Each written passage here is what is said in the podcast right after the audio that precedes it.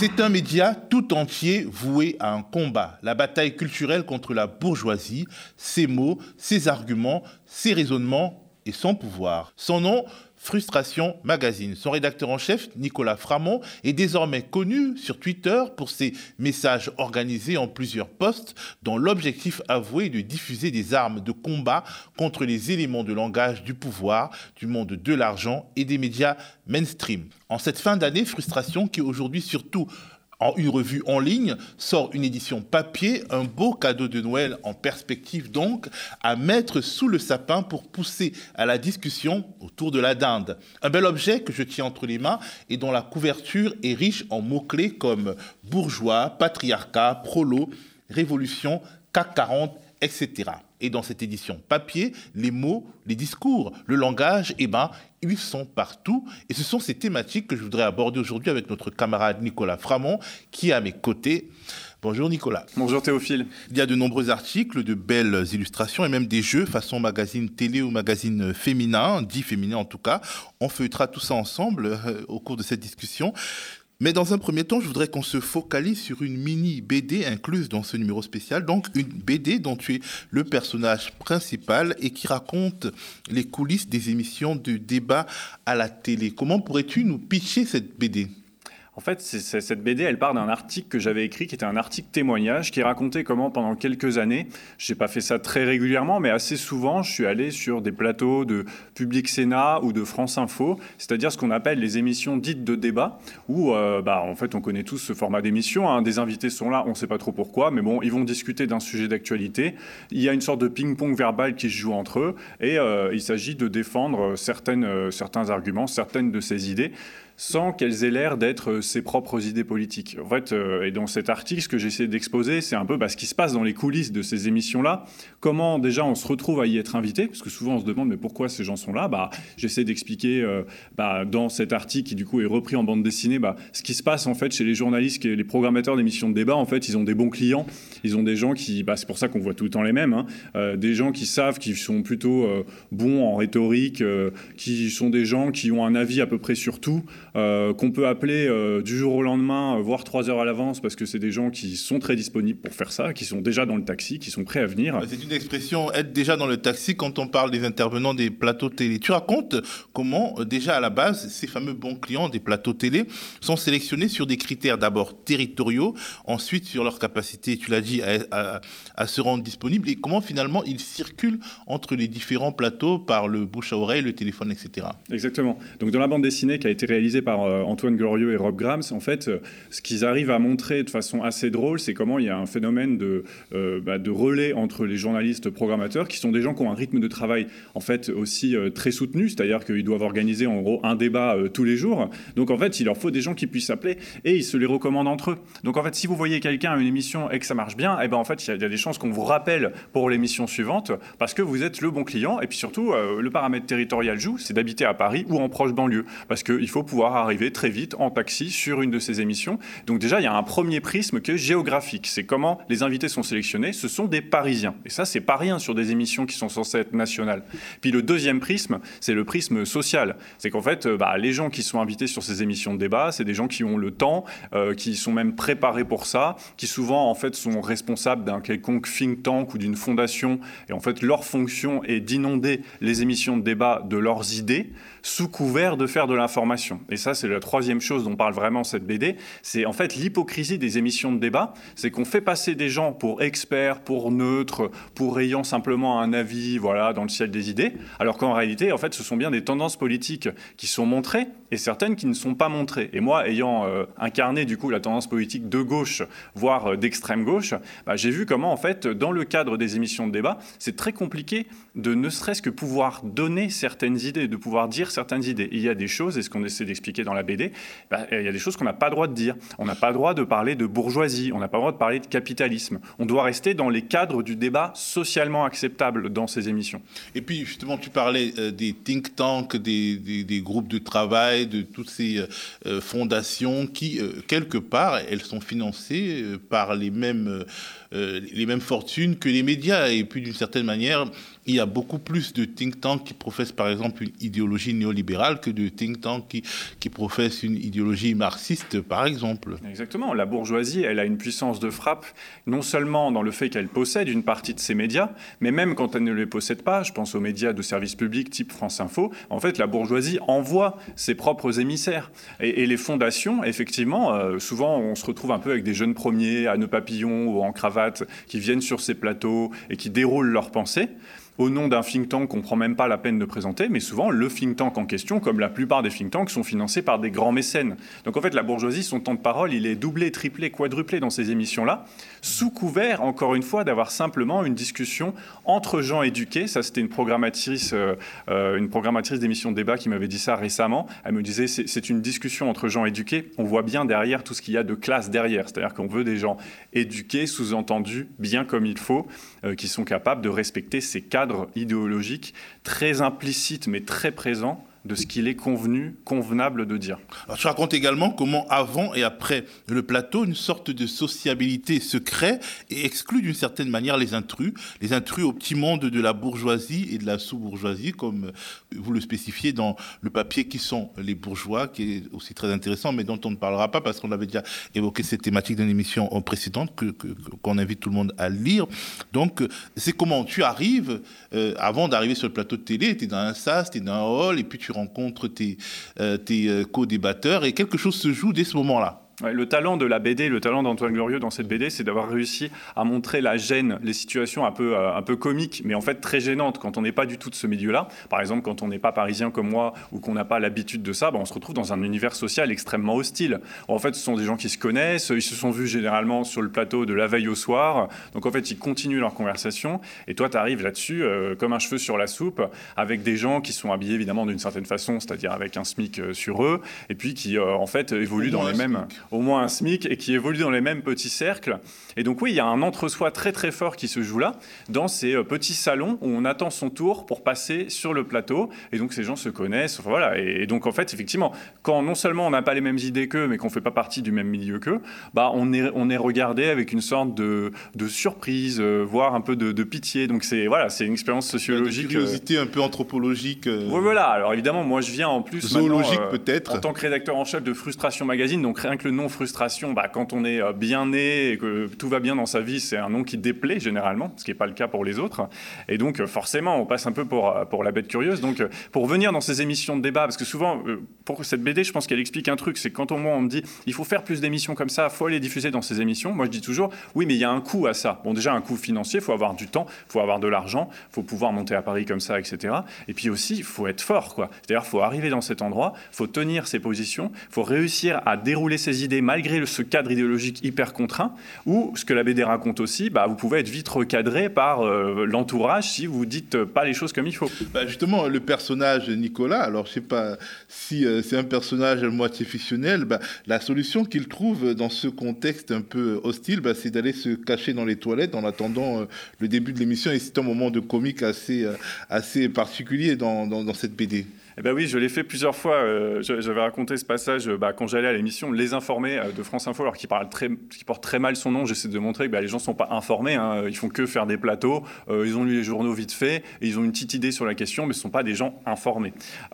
et donc, bah, typiquement, dans cette configuration, il y a un petit salon. On doit discuter avec des gens qui sont mes opposés. C'est-à-dire, je sais pas, le rédacteur en chef adjoint de Challenge, un journaliste, une journaliste de droite du Parisien dont l'obsession c'est l'islam. Et vous devez avoir, et ça, ça fait partie du code de l'émission de débat, en fait, il faut qu'on s'entende bien. On n'est pas censé être dans l'adversité. Voilà, il faut, c'est une petite causerie comme il faut. Donc forcément, si vous, vous arrivez avec des idées très différentes et que vous aimez pas ces gens, parce qu'en fait, moi, je les aime pas, clairement, c'est les gens que je combats, bah, moi, j'ai pas envie d'avoir une petite causerie entre amis avec eux autour d'un petit café à se raconter où, ils vont, euh, où ils vont aller à leurs prochaines vacances.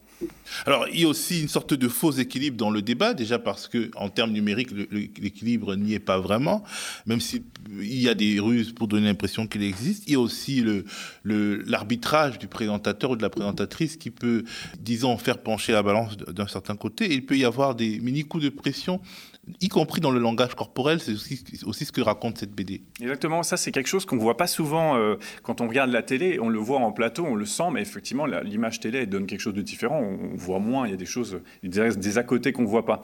Donc souvent, moi, ça m'arrive de dire, oh là là, c'était super dur, je me suis fait bâcher tout le long. Et des gens me disent, non, non, ça s'est pas vu du tout. Mais parce qu'en fait, c'est des petits trucs, c'est des raclements de gorge, euh, des airs étonnés, euh, des mous, etc quand on commence à sortir du cadre acceptable. Par exemple, quand je parle de la bourgeoisie, qui est une réalité scientifique, hein, la bourgeoisie c'est une classe sociale qui a des intérêts, etc. Mais ça ne fait pas du tout partie de ce qu'il est permis de dire. Hein. On est censé parler de la population, de l'intérêt général, de la République, tout ce que vous voulez. Des Français, les Français pensent que, etc. Et dès que vous mettez de la classe sociale là-dedans, bah les gens font des gros yeux, vous regardent comme si vous étiez un peu, euh, un peu foufou, etc. Ou euh, on, le, on, le, montre dans la BD aussi, euh, vont m'appeler systématiquement jeune homme pour décrédibiliser mon point de vue. Ça, on voit que c'est fait aussi, notamment beaucoup plus à l'égard des femmes, par exemple, qui, elles, se font encore plus décrédibiliser leur point de vue par la façon dont elles sont interpellées. Bon, moi, c'était par rapport à mon âge, alors que bon, je suis plus si jeune que ça, mais il y a ce truc de dire, quelque part, me renvoyer à une sorte de colère adolescente, c'est une façon, évidemment, de, de délégitimer mon propos. Alors, tu dis euh, qu'une des règles tacites, c'est de ne jamais évoquer les intérêts matériels de vos contradicteurs. Au-delà donc des classes sociales, euh, pointer euh, un contradicteur en lui disant, ben, forcément, vous défendez telle, telle opinion parce que vous êtes, vous êtes dépendant de telle source de revenus, ou bien vous, êtes, vous profitez de telle mesure fiscale, par exemple, ça se fait pas. Et oui, en fait, bah, moi, c'est très mal élevé. C'est très mal élevé, évidemment. En fait, toute l'illusion, c'est de faire croire comme si tous les gens autour de la table n'avaient pas d'intérêt. Ils n'avaient pas de point de vue idéologique, ils font tous comme s'ils étaient neutres, c'est premier mensonge. Et deuxième mensonge, ils font comme s'ils étaient n'importe qui. Or, bah, comme je l'ai dit, hein, il y a des filtres géographiques et des filtres sociaux qui fait qu'on a plutôt affaire à des Parisiens aisés. Et donc moi, je trouve ça choquant d'avoir ces Parisiens aisés autour d'une table qui parlent de pourquoi il ne faut pas augmenter le SMIC. En fait, c'est complètement indécent, parce qu'en fait, ils ne sont pas du tout concernés. Je pense qu'ils connaissent personne de concerné, et pourtant, ils se permettent d'en parler. Et donc, euh, ce qu'on raconte dans la BD et ce que je racontais dans le témoignage, c'est comment bah, la seule fois où je l'ai fait, c'est-à-dire d'interpeller en disant vous, donc c'était Mathieu Kassovitz sur euh, le plateau de Frédéric Tadei, qui donnait des leçons aux Gilets jaunes, à l'époque c'était les Gilets jaunes, qui disaient les Gilets jaunes, ils devraient faire ceci, ils devraient faire cela, etc., de façon hyper docte. Et moi je lui disais, comment vous pouvez donner les leçons alors que ça se trouve, euh, avant que ça soit supprimé, vous, vous payez l'ISF parce que bon, c'est quelqu'un de riche, quoi, tout le monde le sait. Et là, le mec a pété un câble. Et en fait, je me suis dit, effectivement, pourquoi il a pété un câble? Parce qu'il y a des choses qui ne se disent pas. C'est un peu comme l'effet euh, Louis Boyard à Touche pas à mon poste. Hein. Il a dit quelque chose qui. Il y a des choses qui, qui, ne sont pas. qu'on ne peut pas dire dans ces émissions, et donc on ne peut pas évoquer les intérêts matériels de ceux qui sont autour de la table. Alors qu'en fait, bah, c'est logique. Effectivement, les gens ont des intérêts. Moi-même, j'ai des intérêts matériels. Alors. Euh, J'imagine que tu penses qu'il ne faut toutefois pas abandonner ce champ de bataille parce que tu y as marqué quelques points hein, à titre personnel. Tu as fait le buzz et tu as permis donc de mettre en crise ce type de dispositif. Et tu évoques par exemple euh, des débatteurs euh, de gauche, on va dire, en tout cas qui portent une autre parole, qui réussissent tout, malgré tout, à surnager dans cette, euh, alors je sais pas si on va dire une piscine ou bien un océan, mais en tout cas dans cet univers-là. Tu parles notamment de Anas Kazib, de, de, David Guiraud. Euh, finalement, est-ce qu'il y a des secrets pour pouvoir y aller sans euh, se faire euh, noyer? Ah, Je dirais, ça fait un peu développement personnel, mais un des secrets déjà, c'est l'assurance. L'assurance de pourquoi on est là. Il faut quand même être vraiment sûr de ses positions. Il faut vraiment y aller en sachant que on est un intrus dans le dispositif, mais on assume. Donc, il faut être soutenu, il faut être soutenu par son entourage, il faut bien préparer les choses avant. C'est pour ça que je dis que ça requiert du temps, en fait. Il hein. faut y aller un peu en bande organisée, il faut avoir des gens euh, qui... Euh, moi, quand quelqu'un m'accompagne, par exemple, ça m'aide, parce que du coup, dans ma petite causerie de salon, bah, moi, je suis avec quelqu'un euh, comme moi.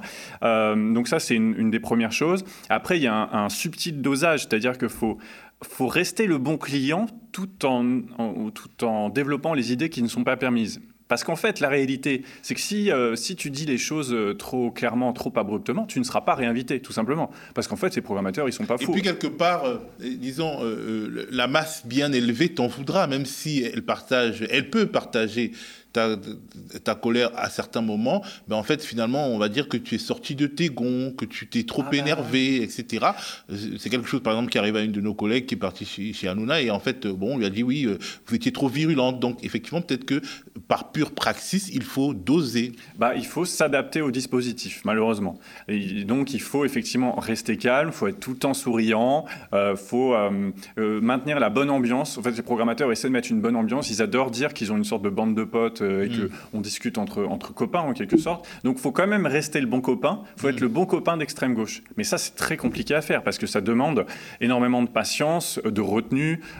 et voilà, quand, quand, comme moi ou d'autres, hein, vous avez des colères sociales en vous, c'est très dur de rester conforme au dispositif, de rester calme en disant l'important c'est que je délivre le message et, et, tant pis si je dois me renier un petit peu. Donc en fait, sociologiquement et euh, politiquement, il y a un travail sur soi à faire qui n'est pas évident, mais euh, voilà, qu'il faut sans doute mener effectivement si on veut participer à ces dispositifs-là. Sachant que finalement, ce n'est pas toute la vie parce que euh, vous, vous, écrivez, je crois que les, émissions, disons, les chaînes de télé, tout info, c'est à peu près 2% ou 3% de part de marché.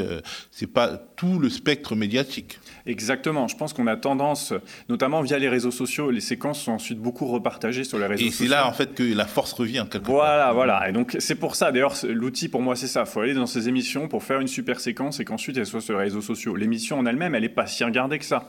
Même ces news, en termes de part d'audience, c'est pas si énorme dans, dans, les émissions de débat qu'on partage sur Twitter en disant, mon Dieu, ça infuse une idéologie d'extrême droite. Il faut quand même relativiser. Il faut voir que les gens qui regardent les émissions de débat, c'est plutôt une population âgée.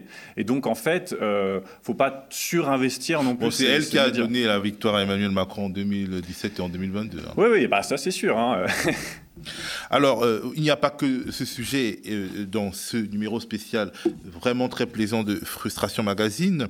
Il y a un autre sujet, euh, un autre champ culturel qu'un autre auteur défriche. C'est le champ culturel du, du, cinéma. En fait, Frustration traque le poison bourgeois, si on peut dire, dans le cinéma et parle du bourgeois gay, comme on peut parler du mal. D'abord, c'est quoi le mal gay? C'est quoi le bourgeois gay? Et pourquoi euh, euh, vous considérez que le cinéma, euh, notamment le cinéma français, a quelque chose d'intrinsèquement bourgeois? Alors ça, c'est une super euh, euh, théorie ou un regard qui a été développé par Rob Grams, qui est le rédacteur en chef adjoint de Frustration. On, s'est dit, bon, on veut parler de, des biais sociaux qu'il y a dans le cinéma, c'est-à-dire qu'en fait, on avait cette impression, comme plein de gens, qu'il bah, y a beaucoup de films euh, qui finalement développent le point de vue plutôt de la bourgeoisie, qui mettent plutôt en scène des bourgeois et leurs malheurs, et que en fait, le créneau, et qu'en fait, les classes laborieuses, elles, sont mises en scène uniquement dans certains films qui sont labellisés cinéma social et qui ont une certaine façon de présenter les classes laborieuses.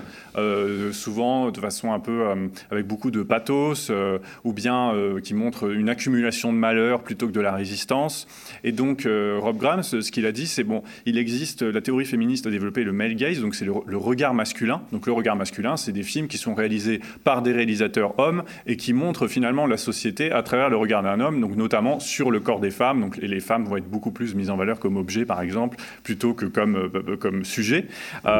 et lui, il a calqué ce voilà, cette théorie sur euh, la classe sociale en disant bah, c'est le regard bourgeois qui s'exprime au cinéma parce que bah, l'origine sociale euh, des professions du cinéma, bah, c'est plutôt une origine bourgeoise, hein, même très majoritairement, c'est comme avec le journalisme d'ailleurs.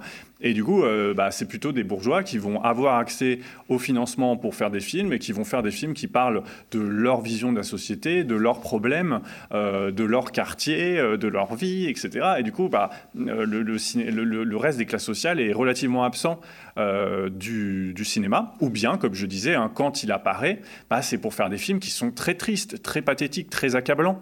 Euh, et donc, il déroule un certain nombre d'exemples là-dessus de comment ça se passe, de comment ça se manifeste. Voilà, ça, c'est un concept auquel on, tient.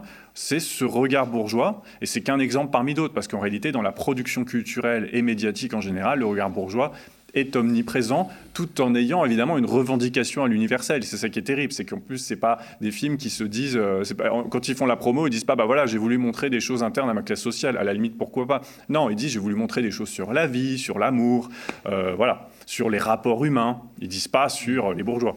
C'est dans l'ADN de frustration de mâcher et de remâcher les concepts. Un article de ce numéro spécial est consacré justement à une thématique qui est une des thématiques qui monte et qui euh, structure désormais nos imaginaires, c'est l'écologie. Il y a des raisons euh, pour que cela soit ainsi, mais euh, vous parlez donc de l'écologie bourgeoise et pour frapper les esprits, cette écologie bourgeoise, elle détruit la planète, alors que l'écologie a priori c'est pour préserver la planète. C'est quoi l'écologie bourgeoise vue par frustration? Alors l'écologie bourgeoise, on développe dans l'article un certain nombre de points qui la caractérisent. J'en citerai plusieurs. C'est par exemple euh, toujours universaliser le problème. On sait, les études Le Monde, Greenpeace le montrent, enfin les différentes assos montrent que bah, la pollution ou la destruction de la planète, elle est plus le fait de certains humains que d'autres. Elle est plus le fait des pays du Nord, par exemple. Et au sein des pays du Nord, les décideurs et ceux qui sont les plus gros pollueurs, par leurs décisions et par leur patrimoine, ce sont les plus riches. Mais l'écologie bourgeoise, qui est très répandue, elle, elle dit c'est l'humain. Donc vous voyez, il y a une sorte de romantisation de dire l'homme détruit la planète, l'appétit d'accumulation de l'homme détruit la planète. Mais déjà, ça, sur le plan géographique, c'est entièrement faux. Euh, c'est l'homme européen, c'est l'homme riche européen bourgeois qui a colonisé le reste de la planète et qui a imposé de force le modèle capitaliste. on va te dire que effectivement, euh, c'est surtout en Chine euh, que qu'on produit du gaz à effet de serre aujourd'hui. Et eh oui, parce que toute une partie des usines du capitalisme mondial euh, se situe en Chine. Donc en fait, euh, bah, on a aussi délocalisé toute une partie de notre, notre pollution euh, dans d'autres pays. Donc ça, c'est une première chose, c'est le fait de toujours... Il y a une responsabilité qui est située, c'est-à-dire qu'il y a des gens qui ont plus de pouvoir que d'autres sur ce qui se passe, et on fait comme si c'était l'homme en général avec un grand H. Puis deuxième chose, c'est la dépolitisation. En fait, la dépolitisation, c'est éliminer le conflit. L'écologie, si on veut faire un programme écologique et, sauver effectivement la planète, bah, il va falloir reconfigurer notre mode de production économique. Et donc, bah, certains risquent d'en souffrir, à savoir la classe dominante, si on veut faire les choses bien. Bah, l'écologie bourgeoise, elle, elle dépolitise. Elle dit c'est chacun dans notre coin qu'on va pouvoir faire l'effort. Ça, c'est l'écologie des petits gestes. Hein. C'est celle qui est... Oui, voilà, les colibris, c'est chacun dans son coin peut à son échelle faire un effort. On voit bien que c'est complètement faux parce qu'en fait, les plus pauvres, bah, eux, ils n'ont pas besoin de faire d'efforts. Leur mode de vie est déjà beaucoup moins polluant parce qu'ils n'ont pas les moyens de le faire. Et puis ensuite, euh, bah, on cite les différentes études. Hein. Euh, même si chacun fait des petits gestes dans son coin, ça suffit pas à résoudre le problème parce qu'en fait, euh, il y a la responsabilité des entreprises, il y a la responsabilité des échanges commerciaux et c'est là-dessus qu'il faut travailler. Donc l'écologie bourgeoise, elle dépolitise toutes ces questions. Et si on dit l'écologie bourgeoise détruit la planète, c'est que on sait bien qu'on dans un problème d'urgence actuellement et que ces discours saturent l'espace médiatique et du coup empêchent d'avancer vers ce qui seraient les réelles solutions pour s'en sortir. Bah, c'est la fin euh, ou l'amendement très très fort, mais moi je dirais plutôt la fin du système capitaliste. Alors la bourgeoisie euh, salit tout, hein, si on suit le raisonnement de frustration, y compris euh, le féminisme et l'antiracisme. selon vous, bon, vous parlez du coup du patriarcat, c'est peut-être une manière euh, d'articuler finalement euh, la question féministe et euh, le contexte global dans lequel les, les, rapports entre les, genres s'organisent quelque part. Oui, il y a quelque chose qu'on a voulu développer et qu'on qu'on essaie de tenir dans Frustration, c'est que originellement, on est un média qui parle vraiment de la lutte des classes, des rapports de classe et des rapports économiques et sociaux. et il y a une petite musique à gauche qui est, qui est montée de dire, bah, ça c'est ça, c'est, euh, il y a l'anticapitalisme d'un côté et il y aurait les luttes sociétales de l'autre, ce qui mmh. serait l'antiracisme et le féminisme. Et nous, on est vraiment contre ce partage-là. Pour nous, il n'y a que des questions sociales, parmi lesquelles les questions antiracistes et les questions féministes, et la lutte des classes. Et tout ça s'articule parce que le capitalisme a toujours profité euh, des autres modes de domination. Alors on dit intersectionnalité. Nous, c'est pas un terme qu'on emploie, mais en même temps, il dit bien les choses. C'est-à-dire que tout ça est imbriqué et le système capitaliste et la bourgeoisie s'est reposé sur les autres modes de domination pour asseoir son pouvoir. Le racisme, par exemple, a notamment été diffusé par la bourgeoisie dans ces, dans ces épisodes de colonisation bah, pour justifier cette colonisation-là. Euh, et euh, le, sexisme participe également de, la conservation de la société capitaliste parce qu'il fige euh, les rapports de pouvoir en donnant aux femmes une certaine fonction de reproduction de la vie du foyer et à l'homme la fonction de travailleur. Et puis le capitalisme aussi, le grand patronat, a toujours su aussi opposer hommes et femmes quand ça l'arrangeait, c'est-à-dire par exemple sous-payer les femmes pour faire concurrence aux hommes, jouer sur ces choses-là. Et donc en déjouant en déjouant le sexisme, en déjouant le racisme, eh ben, on contribue aussi à déjouer le capitalisme. Et c'est pour cela que vous refusez le principe de la hiérarchisation des luttes. Exactement, parce qu'en réalité, euh, alors euh, déjà, bah, il y a des gens qui sont plus spécialisés sur certaines luttes que d'autres, et c'est normal, mais surtout, ces systèmes étant liés, si on a une approche systémique et globale, bah, lutter contre le racisme, c'est aussi lutter contre le capitalisme. Après, il faut éviter les raisonnements trop théoriques. Par exemple, il y a tous ceux qui disent, bah, quand on aura aboli le capitalisme, euh, euh, les dominations de genre et les dominations de race disparaîtront. Non, évidemment, euh, il y, a des causes à poursuivre. C'est pas parce qu'on vivra dans une société euh, socialiste égalitaire que tout, que voilà, que d'un coup tous les problèmes seront résolus. On, évite de tomber là-dedans aussi.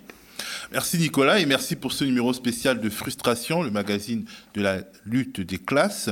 Un bel objet, un magazine, ah, le magazine de la guerre des classes, pardon. Un bel objet, un magazine plaisant à lire qui va au fond des concepts sans perdre son côté ludique, joyeux et un peu sale gosse, on va dire.